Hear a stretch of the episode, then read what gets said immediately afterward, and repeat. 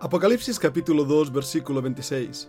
Al que venciere y guardare mis obras hasta el fin, yo le daré autoridad sobre las naciones, y la regirá con vara de hierro y serán quebradas como vaso de alfarero, como yo también la he recibido de mi Padre, y le daré la estrella de la mañana.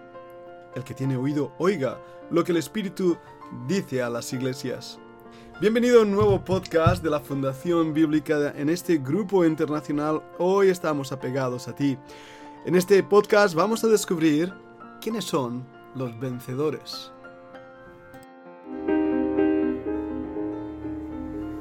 La Fundación Bíblica te invita a participar tanto de esta aula internacional Hoy apegados a él, como sus cursos online en mol.fundacionbiblica.com.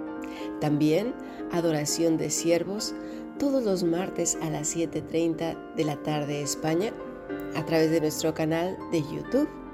Para cualquier información escribe a fundacionbiblica.gmail.com. Aprendamos juntos del Maestro. Te esperamos.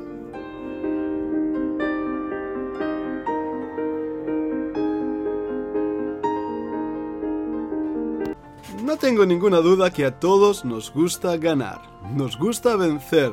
Desde niños nos enseñan justamente a eso, a luchar por el premio. Y muchas veces realmente no importa el premio. Lo que importa es llegar el primero, porque el segundo es el primero de los perdedores.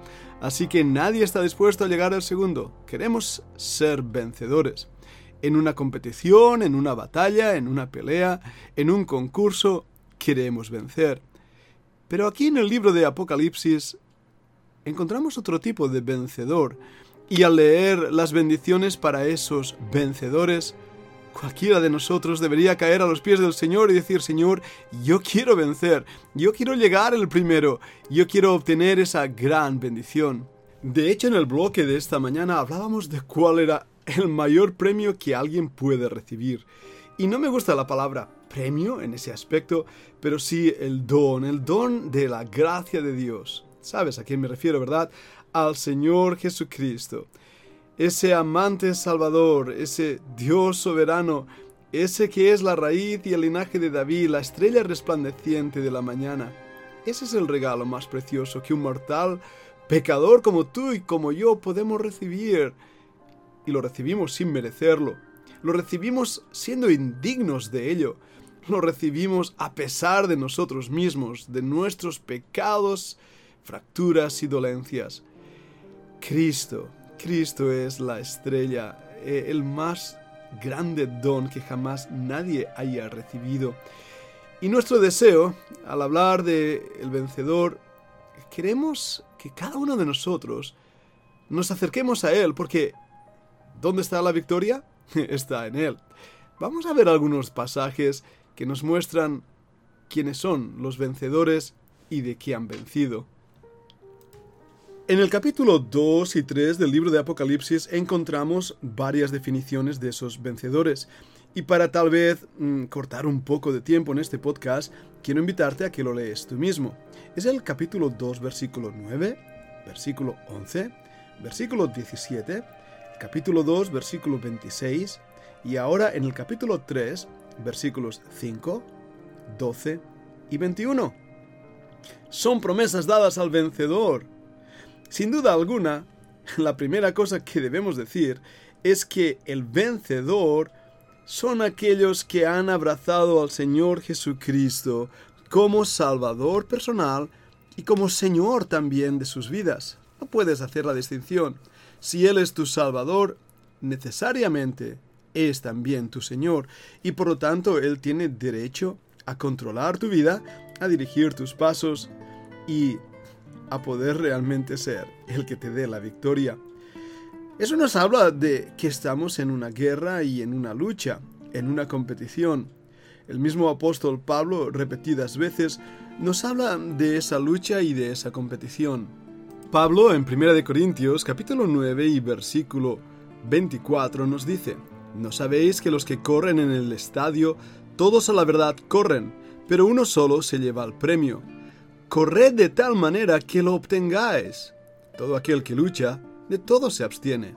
Ellos a la verdad para recibir una corona corruptible, pero nosotros una incorruptible.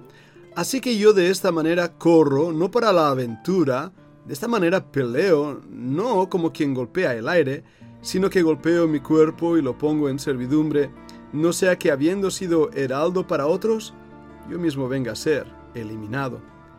Pablo establece aquí una verdad muy importante a entender. La vida cristiana es una carrera y una lucha. Estamos corriendo con paciencia la carrera que nos es propuesta. Y nos lo dice el escritor de Hebreos en el capítulo 12, versículo 1. Por tanto, nosotros también, teniendo en derredor nuestro tan gran nube de testigos, despojémonos de todo peso y del pecado que nos asedia, y corramos con paciencia la carrera que tenemos por delante, puestos los ojos en Jesús, el autor y consumador de la fe, el cual, por el gozo puesto delante de él, sufrió la cruz, menospreciando lo propio, y se sentó a la diestra del trono de Dios. Una vez más, estamos corriendo una carrera. Y puedo imaginar un estadio lleno de espectadores mirando al que corre. Son muchos los que nos miran y nos ven cómo estamos corriendo esta carrera. Todos los que hemos corrido sabemos bien que no puedes mirar al suelo o mirar al lado o mirar a la musaraña. Tienes que poner los ojos en la meta. Recuerdo haber hablado con uno de los campeones de maratones de alta montaña del equipo olímpico de Irlanda. Estaba comiendo con él un día y le dije, hermano Cosgrave, dime una cosa, cuando corres, ¿cómo puedes aguantar 40 kilómetros corriendo? y él dijo, mira, no pienso en cuántos kilómetros me quedan, no pienso tan siquiera en cuántos kilómetros ya he corrido, solo pienso en una cosa, en la meta. Y eso me hace continuar. Esa fue una lección para mí muy importante espiritualmente. Si pensamos en lo que queda atrás, pronto sentiremos añoranza. Y si miramos lo que queda adelante, podemos sentir terror. Pero cuando ponemos los ojos en la meta, como nos decía aquí el escritor de Hebreos, en Jesús, quien es el autor y consumador de nuestra fe, eso nos hace continuar adelante con mucho ánimo porque vemos su rostro. ¿Sabes una cosa? Yo creo que el amor que sentimos a Cristo es lo que nos debe mantener corriendo, luchando, peleando en esta batalla. Si pensamos que lo que nos gusta es lo que hacemos para Él, o nos gusta ir a la iglesia, o nos gusta cantar himnos, o nos gusta, yo qué sé, tantas cosas que hacemos, y no digo que sean malas, pero entended bien, si nos basamos en esas cosas, más tarde o más temprano nos podemos sentir cansados, desengañados, frustrados, apaleados, maltratados, mal pagados y desearíamos terminar de golpe, desalentados y desanimados. Sin embargo, cuando ponemos los ojos en Cristo y todo cuanto hacemos lo hacemos por Él, para Él, porque le amamos y ese amor nos impulsa a buscarle, nos impulsa a servirle, nos impulsa a hacer todo lo que podemos para Él simplemente por amor. Oh, cómo cambian las cosas, ¿verdad que sí? Porque a nadie se le ocurre, a alguien que ama a otra persona, hacer las cosas por deber y por necesidad.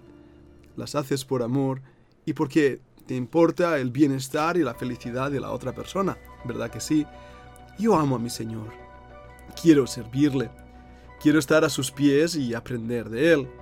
Y quiero por eso, mientras corro en este en esta carrera como peregrino, como ayer decíamos, como parte de ese remanente, entonces quiero hacerlo de tal manera que pueda realmente obtener el premio, la bendición, que es Él mismo.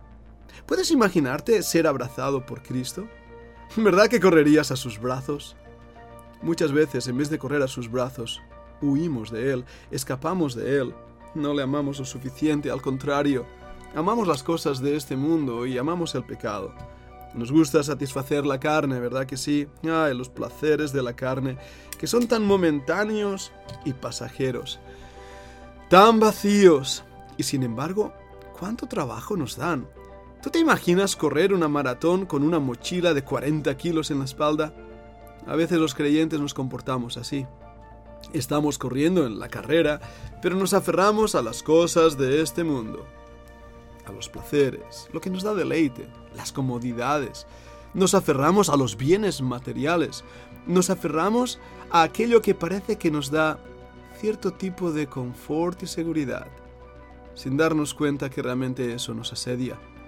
Si has nadado alguna vez, estoy seguro que sabrás bien lo que es nadar con peso. Cuando entrenaba en natación recuerdo que hacíamos eso para poder después sentirnos aún más ligero. Poníamos eh, pesos en nosotros y entrenábamos con el peso. No sé si has podido nadar alguna vez con todo un uniforme de campaña incluido las botas. Es muy difícil. Pero cuando nadas libre de cargas, llegas más lejos. Así también nosotros estamos corriendo una carrera cristiana. Ya hemos dicho que somos peregrinos en esta tierra Ah, lo que tenemos que recordar es que hay muchos que nos están viendo, muchos que corrieron la carrera delante nuestro, antes que nosotros, y nos han dejado ejemplo. Hebreos capítulo 11. Es el ejemplo que antes mencionaba. Esas vidas son vidas de inspiración, son vidas que nos animan a nosotros a continuar corriendo la carrera, puestos los ojos en Jesús, para recibir el premio, al que venciere, al que venciere yo quiero ser más que un vencedor. Pero a veces es difícil vencer porque la lucha es amarga. Hay complejidad, hay momentos de desánimo, hay heridas, ¿verdad que sí? Y eso nos hace que nos rindamos. Vamos a intentar pensar en algunas de esas guerras, batallas en la palestra de la fe, donde el Señor mismo nos dice que somos más que vencedores. ¿Quieres acompañarme a descubrirlo? Te invito a que escuches la segunda parte de este podcast.